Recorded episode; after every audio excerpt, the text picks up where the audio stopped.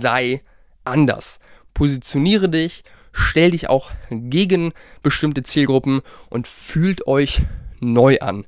In den Ads, in den Farben, die ihr verwendet, mit euren Produkten, euer Online-Shop, alles. Sei anders, zeig das, sorg dafür, dass ich das fühle, wenn ich deine Brand sehe, wenn ich deine Ads sehe und wenn ich in einem Shop unterwegs bin. bin.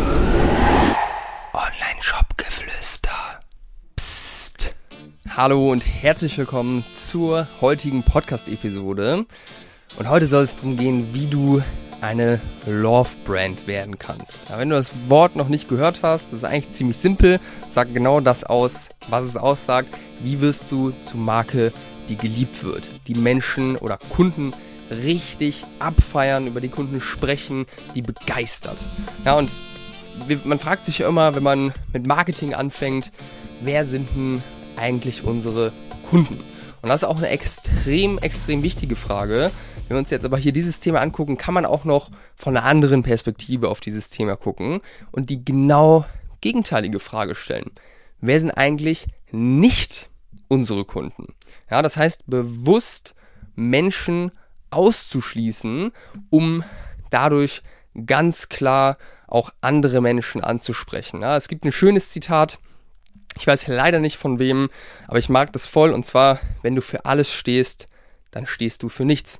Und da ist was dran, weil wenn du für alles stehst, dann fühle ich mich davon nicht angesprochen, weil du stehst ja für alles und ich möchte ja genau angesprochen werden. Ich möchte ja genau auf meine Probleme, auf meine Bedürfnisse angesprochen werden. Und das erste oder die erste Reaktion, die die meisten haben, wenn man äh, ja, dieses Thema in den Raum bringt, wie man ausschließt, ja, wie man ähm, wirklich gegen wen man sich auch stellt, ist, hey, lassen wir dann nicht Umsatz auf der Straße liegen und zweitens auch der Impuls, niemanden ausschließen zu wollen, weil du ein guter Mensch bist, weil du niemanden ausschließen möchtest. Und das kann ich verstehen, das ist auch ehrenwert, aber glaube mir, hier in diesem Fall ist es wirklich super, super sinnvoll, Menschen bewusst auszuschließen.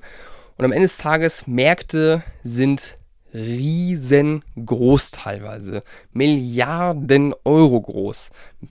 Teilweise mehrere Milliarden Euro groß. Jetzt nur in Deutschland.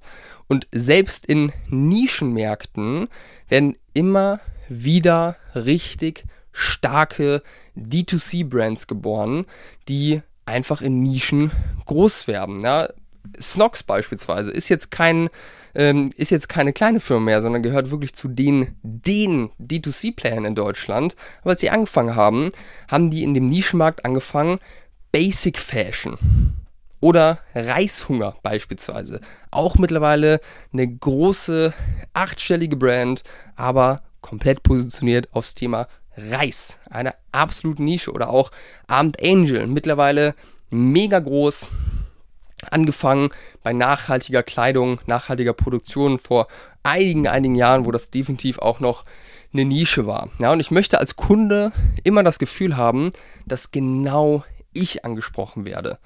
Weil, wenn ich das nicht habe, dann ist das nicht relevant für mich, weil ich ja nicht genau angesprochen werde.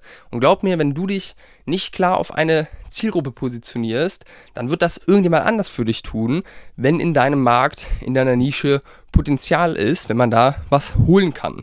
Und am Ende des Tages muss man auch immer im Hinterkopf behalten, dass je breiter du aufgestellt bist, je mehr Menschen du ansprichst, desto höher sind deine Marketingkosten weil das Ganze nicht super relevant ist für die Leute und du natürlich auch einen viel größeren Markt ansprichst, wo du einfach mehr Geld brauchst, um irgendwo reinzukommen. Wir wollen mit einer Speerspitze in einen Markt eindringen und wenn man drin ist und richtig groß geworden ist, kann man auch nach und nach größer werden und auch horizontal skalieren, sagt man, also auch weitere Zielgruppen mit dazu nehmen. Aber am Anfang brauchen wir diese Speerspitze, um überhaupt reinzukommen. Ja, und wenn du Momentum aufbauen willst, wenn du mal auf deine ersten 10, 50 oder 100.000 Euro Umsatz im Monat kommen willst, dann brauchst du einen ganz klaren Fokus auf eine Nische, weil wenn du dich auf eine Nische fokussierst, dann kommt automatisch eine Relevanz rein. Es ist auf einmal relevant für mich, weil du ja genau mich ansprichst. Und wenn es eine Relevanz hat für deine Kunden, dann sinken deine